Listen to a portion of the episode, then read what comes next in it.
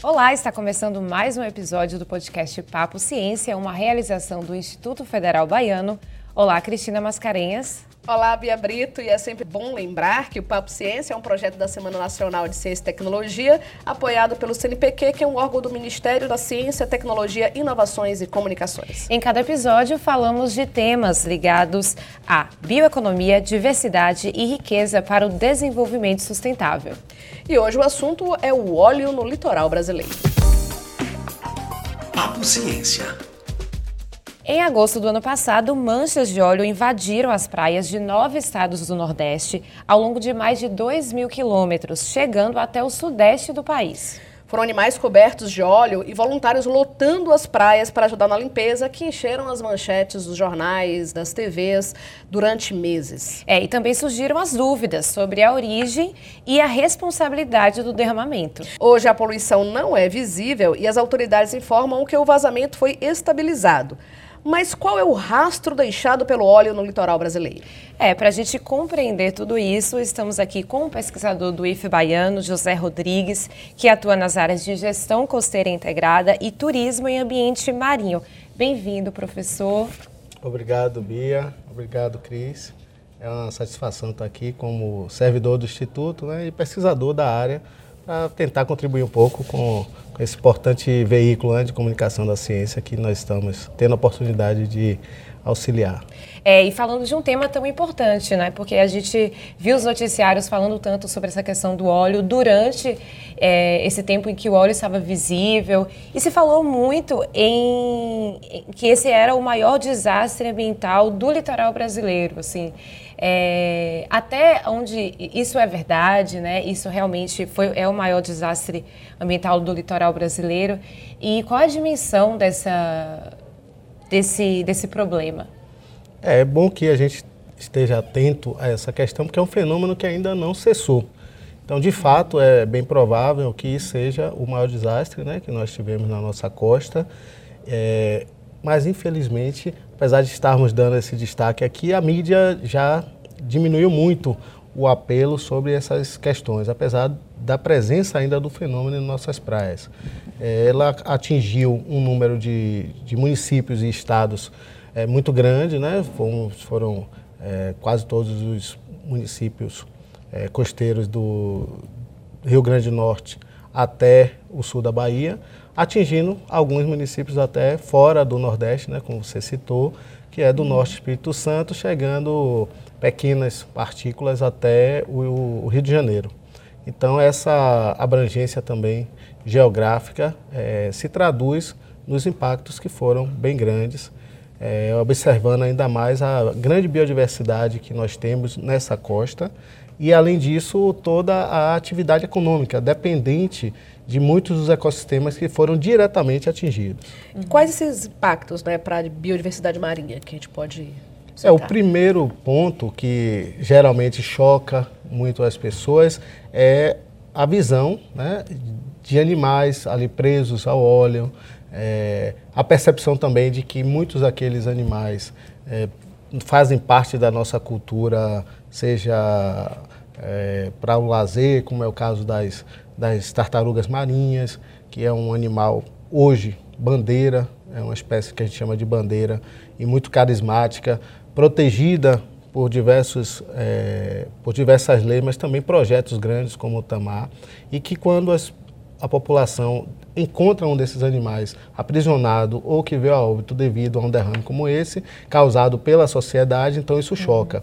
Além disso, a sociedade também ficou bastante alarmada por conta da questão da saúde pública derivada da ingestão desse, de, desse, desse óleo que através das, da contaminação dos peixes e mariscos, que são muito comuns, né, fazem parte da nossa cultura alimentar, então a, a muqueca baiana bem famosa, né, o caranguejo, a lambreta, o risco da contaminação desses produtos faz com que a, a sociedade fique mais atenta porque ela consome, principalmente nesse período de verão, muito desses pratos.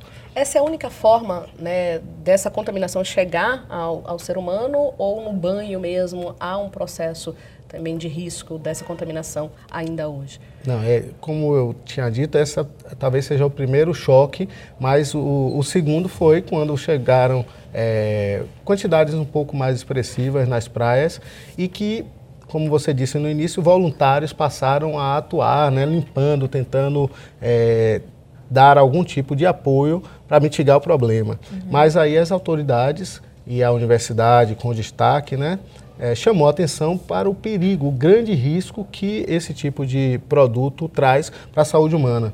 E não só daqueles que naquele momento estavam realmente muito expostos com reações imediatas a, a esse contato, então a contaminação direta, que levou muitos a sentir dor de cabeça, náuseas, alguns tiveram que ser hospitalizados, mas a contaminação não se dá somente nesses casos. Ela está se dando ainda, porque naqueles locais, mesmo onde não podemos enxergar a olho nu a presença do óleo, é muito provável que ele esteja ali diluído ou em partes muito pequenas, na parte de areia ou mesmo na água. E as pessoas têm relatado ainda hoje que após um banho de mar, né, um, um dia na praia, saem para chegar em suas casas, quando vão tomar um banho, percebem que tem na sua pele manchas do óleo, ou mesmo durante o banho, percebem que tem uma sensação de óleo ali presente naquela água. Uhum. E isso faz parte, sim, do problema. Todo esse contato, mesmo que ele não seja visível, está potencialmente é, causando a contaminação das pessoas e dos animais, dos vegetais que entraram em contato. Eu tive recentemente em Baçaí e na, a gente ficou ali na parte do rio e a gente sentou ali na areia no rio e quando a gente saiu, levantou, o, na hora que se apoiava na areia, afundava a mão, você subia com a mão cheia de óleo ainda, isso foi agora início de janeiro, e aí quando olhei a perna, estava toda cheia de óleo, então você olhava a praia, estava maravilhosa, mas você saía toda besuntada, digamos assim, de óleo da praia aqui do lado, né, em Baçaí. É, esse é, é um fator, é um, um, uma situação muito comum, já sabida. Então, é, esse óleo, ele, ele com a ação das ondas, né, com diversos tipos de, de fragmentação que vem sofrendo, a própria decantação de uma parte deles, né, então é, há uma volatilização de, de substâncias, primeiramente, e depois aquelas mais resistentes e menos voláteis, elas são mais densas e acabam afundando, não só na água, mas também na areia. Então, o sedimento mais fino da areia permite que ele vá percolando para a subsuperfície. Então, fica alguns centímetros abaixo, olhando de cima, como você disse, não se percebe, mas depois de um, de um apoiar mais forte, né? De, às vezes até as crianças estão brincando e cavam um buraco na areia. E aí contato com essas partículas que às vezes são visíveis em, em subsuperfície, mas às vezes nem isso. É uma sensação de que o óleo está ali presente, mas não é visível. Em todos esses casos, é um contato direto. Essa é uma contaminação até grave. Uhum. Isso não é algo assim mais simples porque não está sendo percebido visualmente.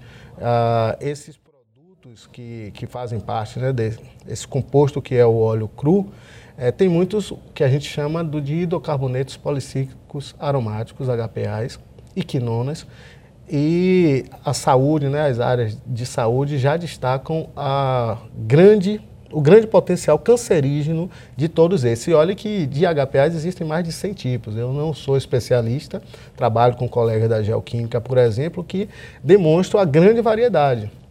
Então a gente está falando de um potencial muito grave né, de trazer doenças que, neste caso, por não ser, naquele momento da mancha, né, um contato com um volume tão grande, você pode não apresentar um sintoma como uma tontura, como náusea, e precisar ser hospitalizado imediatamente. Mas existe um risco maior, que é o risco cumulativo de estar em contato com essa substância e desenvolver uma doença crônica ou uma doença mais grave, como, por exemplo, o câncer. Uhum. Então essa poluição não está ali visível, mas ela ainda existe, como a própria Cristina relatou, e a população deve ficar em dúvida, né? Vou ou não à praia? O que, que eu devo fazer numa situação como essa, né? Sendo que a gente até então não tem essa informação de onde a gente pode encontrar esse óleo escondido, né? É, o que, que a população pode fazer nesse caso? É, foi muito divulgado, né? A gente tem é, se fizer uma busca, uh, muita informação de qualidade é, que foi divulgada pelas universidades, pelos centros de pesquisa, pelo próprio ICMBio, o qual nós demos muito suporte ao governo federal através do, dos ministérios de meio ambiente, ciência e tecnologia, alertando para essa situação que eu é, demonstrei aqui agora. Mas o poder é, da, da, da, informação, ele precisa é, da manutenção, vamos dizer assim, deste fenômeno. Manutenção na mídia mesmo presente, redes sociais, televisão, porque a, a população acaba sendo distraída, vamos dizer assim, o foco ele é desviado para algum Sim. outro evento importante que está acontecendo e ela se esquece de tudo uhum. que foi falado. Então, um especialista ele vai lembrar que esse problema vai perdurar por 5, 10, talvez 20 anos. Uhum. Mas os outros não. Eu também fiz uso das praias do litoral norte esse ano e tenho filhos pequenos, tomei certos cuidados, então não levei para as praias tomei bastante cuidado para escolher talvez um local dando prioridade à piscina, que não é o que eu mais gosto, não acho o que é melhor, né, pra, pra nem para o lazer. Uhum. Mas eu sabia que a exposição deles a esse ambiente, mesmo que não estivesse visível, como foi o caso lá em Baçaí, você teria a presença sim da substância. Uhum. E foi muito alarmado, até com um choque para as populações tradicionais, principalmente aqueles que vivem da pesca, é, que esse pescado, né, poderia estar contaminado e isso impactou diretamente essas famílias e, e, gerou uma comoção social muito grande, com partes do governo até tentando minorar o problema. Só que a verdade é que não chegou às nossas praias talvez nem 20% de todo o óleo que foi derramado. Hum. E onde está esse óleo? Uhum. Mesmo que o, o que nós temos hoje de informação leve a que, que a fonte do problema tenha é, cessado, né? então se estabilizou a quantidade que chegou e que ficou disponível no oceano, findou, não é permanente, não está havendo ainda derrame, 80% pode ser que ainda esteja, é bem provável, aí à disposição no ambiente marinho. Nem chegou às praias. E esse óleo ele vai estar então aprisionado em armadilhas naturais. Por exemplo, ele foi é, volatilizou alguns elementos e ficou mais denso.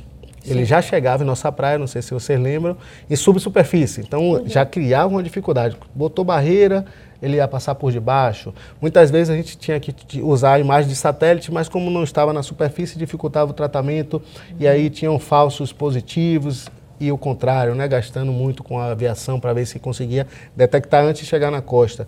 E esses depois ficavam mais densos, com a água mais fria, por exemplo, mudança de uma corrente, e desciam até o leito marinho. Chegando lá, eles ficam fixos, mas podem ser remobilizados a qualquer momento. E nós tivemos, é, há cerca de uma semana, 15 dias atrás, um evento de um ciclone, por exemplo, tropical, que a gente alcançou aqui ondas mais altas no litoral da Bahia, Salvador é, sofreu essa ressaca, né, como a gente chama, e essas ondas, essa ondulação, essa movimentação costeira maior pode remobilizar esse material que estava ali já se fixando na areia, estava no fundo marinho, e aí esse material começa a ficar novamente exposto na coluna d'água e chegando novamente ao contato direto com os banhistas. Hum. É, não, só uma dúvida. E a gente tem tecnologia para poder fazer esse monitoramento e, e verificar até onde está sendo, é, até onde esse óleo está e se ele pode voltar para a superfície? A gente tem como fazer esse. A gente tem tecnologia sim. O que, como nós falamos, é um, foi um, um, evento né, que alcançou uma área geográfica muito grande, os custos também são elevados para manter, porque o monitoramento não é você, em determinado momento, detectar o problema, mas sim monitorar, estar sempre avaliando ali, vendo como ele se comporta ao longo do tempo. É, é, mais fácil e mais barato a gente monitorar a qualidade da água bem próximo à linha de costa, né? Você não exige equipamentos como é, veículos é, marinhos, né? se for tentar identificar onde estão essas manchas no fundo marinho, é mais caro ainda. Você precisa, precisaria de, de equipamentos bem caros, sofisticados, como rovers, né, que são como drones, só que para a parte subaquática. Uhum. E isso a gente praticamente não tem e não faz.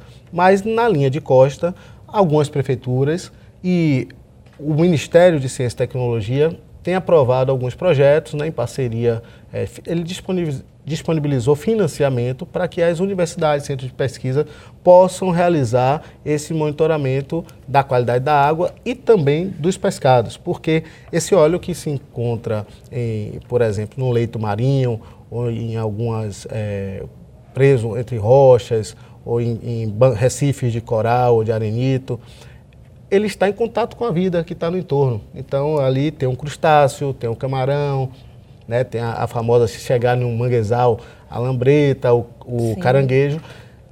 Esse vai estar tá se contaminando. Pode ser que a população não esteja vendo, mas uhum. esse animal se contaminou, depois ele pode se deslocar daquele local, se uhum. não for um animal bentônico, e aí ele vai ser predado, né, vai servir de alimento para outro animal maior, que vai se deslocar a outras áreas. E, por exemplo, a gente pode estar pescando em alto mar, numa área totalmente limpa, um atum, uma albacora, é, que veio a ser contaminado lá no estuário, uhum. dentro, né, praticamente, do continente. Porque esses animais, muitos deles, como o rubalo, ele adentra os rios, Eles então ele pode, ali. Ele é, pode se contaminar e levar esse, esse tipo de, de de elementos, né, contaminantes, como, por exemplo, os HPAs, até a nossa mesa. É porque os mangues, inclusive, eles são as fontes da vida, né? São Sim, berços, são berçários né? marinhos, berços, né? né? Berçários marinhos, né? E, a, e essa contaminação chega fácil a essas regiões que estão na área de, de encontro de rio, de mar, que são os chamados estuários que você Isso. acabou de colocar. É, Para qual direção estão caminhando as pesquisas é, interessadas em analisar esse desastre? Além desse processo de, de como atingir né, a, a, o ser humano né, através desse processo de contaminação? Que outros caminhos de pesquisa estão sendo desenvolvidos para é, analisar esse desastre? Nós tínhamos né, e temos um, um plano nacional contra esses desastres e para colocar em é, operação nessas situações.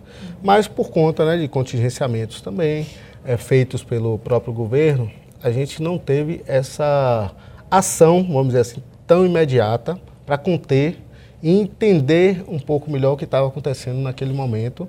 Levou um certo tempo. Então, algumas pesquisas voltam a esse lado, né? A gente não conseguiu determinar até hoje de onde partiu. Porque Sim. é quase um consenso né, de que isso ocorreu em área oceânica, distante da costa. E todo mundo imagina hoje, principalmente com o acesso ao Google Earth, né, que todo o planeta está sendo mapeado. Mas, na verdade, os olhos dos satélites, sejam eles particulares, é, o Brasil tem alguns satélites também, mas ele aluga também satélites é, é, com mais detalhes, e alguns outros satélites da União Europeia, às vezes o Japão, os Estados Unidos, disponibilizam esses materiais, essas imagens gratuitamente. Só que esses satélites disponibilizam com um delay, vamos dizer assim, com um atraso em relação à data exata, e eles não estão olhando todo o globo. Hum. Então eles estão olhando aonde? A faixa litorânea e a marinha bem próxima, onde ocorrem as maiores interações. Então o oceano ele é um grande deserto. Uhum. Então não tem é, muito sentido comercial você ter um equipamento tão caro olhando para o meio do deserto, onde não acontece nada normalmente. Uhum. A gente tem, obviamente, certeza de que é, potências como China, Rússia, Estados Unidos, eles de fato recobrem com os seus olhos todo o planeta, mas a gente não teve acesso que nós tenhamos informação a alguma imagem que identificasse exatamente qual foi o navio. Hum. Então, aparentemente, o, o, acidente inicial, né, a dispersão inicial, se deu até no final de julho, mas nós só soubemos de fato a partir de agosto, quando chegaram as nossas praias.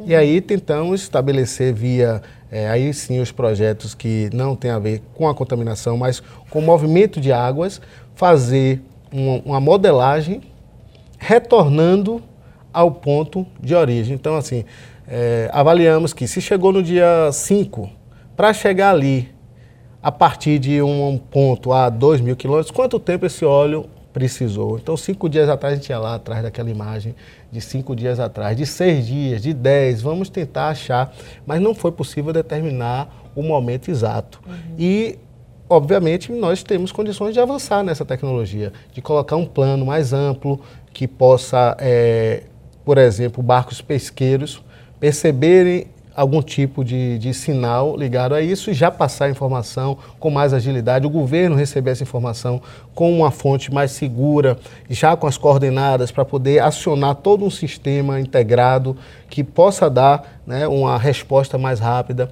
Nós temos aí um satélite lançado há pouco tempo pelo INPE, Precisamos continuar tendo o nosso, a nossa própria tecnologia de produção do satélite e, quem sabe, chegar também ao ponto de colocar ele em órbita para que a gente possa, então, monitorar toda a nossa Amazônia Azul, porque é uma área bem maior do que aquela área costeira, aquela faixa marinha né, que cobre é, a nossa zona de, a gente chama de, de fugiu o termo agora, de soberania, né? Uhum. A gente tem uma área muito maior, que é chamada Amazônia Azul, a qual ela está todo uso né, feito nessa área, tanto no subsolo, no assoalho marinho, quanto na coluna d'água, são de posse, né, direito do Brasil, uhum. mas que outros navios podem navegar. Uhum. Então, nessa área, a gente precisava estar olhando, a gente precisa dessa tecnologia. Então, tem uma parte da pesquisa voltada a essa tecnologia de monitoramento. Tem outra parte que vai integrar esses dados, né, projetos sendo desenvolvidos. Tem também os projetos para saber como mitigar a partir da chegada desse, desse tipo de derrame né, do óleo, como fazer a recuperação nessas áreas. E tem também grandes projetos vendo como mitigar o impacto social, porque hum. isso tudo vai trazer um impacto para a economia e para a sociedade imenso. É, no Nordeste brasileiro, é, para o mal, para o bem, parece que esqueceram do problema, porque as praias estão cheias, os turistas vieram. A parte turística resolvida, digamos assim, né? Eles não deixaram, aparentemente, de consumir. Mas vejam o tamanho dessa cadeia e o tamanho do impacto né, que representaria ou representa, né, a gente vai ter os dados depois que acabar o verão, a alta estação, é, a diminuição do consumo dos nossos restaurantes, principalmente de comidas típicas do mar. As comunidades que vivem de pesca, dos hotéis, da pesca artesanal. É, começa dessa comunidade que é a primeira impactada e a talvez mais impactada porque é mais frágil, mas vai até o dono do grande hotel, porque naquele momento do auge, houveram algumas agências divulgando o cancelamento de pacotes turísticos. Mas isso passou e a gente só vai ter o dado real, do real impacto econômico, após o final da autoestação, que a gente vai ver que, em relação ao ano passado, se houve realmente uma queda, ou se não houve, se foi abrupta ou não. Hum. E a gente também tem, é, inclusive aqui, aqui próximo na UFBA, a gente tem aquele projeto de transformar esse óleo em carvão. É, também podem ser pensadas é, novas utilidades a partir, sabe, sair algo bom assim dentro de um desastre como esse? Sim, talvez, por exemplo, uma pesquisa como essa tenha mais apoio, porque ela não foi criada por conta disso e a gente não teria tempo hábil para criar uma tecnologia a partir do derrame. Sim. Então ela já existia, ela não tem escala industrial, é, mas pode ser que esse fomento para esse tipo de pesquisa aumente e aí a gente possa ter alternativas mais baratas, de, de que deem maior escala né, para o tratamento no caso desse. A gente tem tecnologia. Isso a Cetrel, por exemplo, que é aqui no Polo Petroquímico de Camaçari, ela é uma empresa responsável por tratar efluentes uhum. orgânicos de um polo petroquímico. Então, basicamente, ela está tratando o que é o resíduo da, da, do uso né, do petróleo, com, dos hidrocarbonetos como um todo. Então ela tem tecnologia, mas ela resolve o polo petroquímico e região metropolitana, muito mais próximo para levar. E o município que tem como pagar, a empresa privada. Então o que ocorre é que nos outros municípios todos, principalmente os mais distantes dos grandes centros, onde é que foi parar esse óleo coletado? Como ele foi transportado? Sim. Ele não pode ser transportado. Ele é um, um produto que é altamente é, é, ele é inflamável, ele é, contamina, né? ele, ele é nocivo à saúde humana de qualquer espécie. Então você recolheu e não consegue, se não tiver recursos e meios técnicos suficientes, transportar até um local adequado para fazer ou a transformação, né, no caso dessa tecnologia no carvão, que teria que ser ampliada para uma escala industrial, ou mesmo a queima, uhum. para você conseguir dispersar dentro dos níveis aceitáveis na atmosfera. Então, esse controle de filtros, etc., só uma grande planta tem. E esse é um problema que ainda não foi resolvido. É, é triste, mas o que a gente percebe é que o risco ainda está no ar, que a gente ainda não tem ideia do, de que forma isso pode afetar a gente, mas eu acho que a gente já pode tirar disso algum aprendizado, né? Que aprendizado é esse? Acho que a sociedade é, teve um pouco, né, da, da, como também agora com, com essa, esse aparecimento do coronavírus, etc., um pouco da, da percepção como é importante o investimento em pesquisa e educação, que ele não aparece imediatamente. Então, como você citou o caso de se transformar óleo cru, é, um óleo até que já foi misturado com areia, com outra substância, ele é um óleo sujo, e você conseguir transformar em algum produto. Nesse caso, o carvão para gerar uma queima, quem sabe a eletricidade, etc. Então, uhum. não foi produzido por conta do derrame.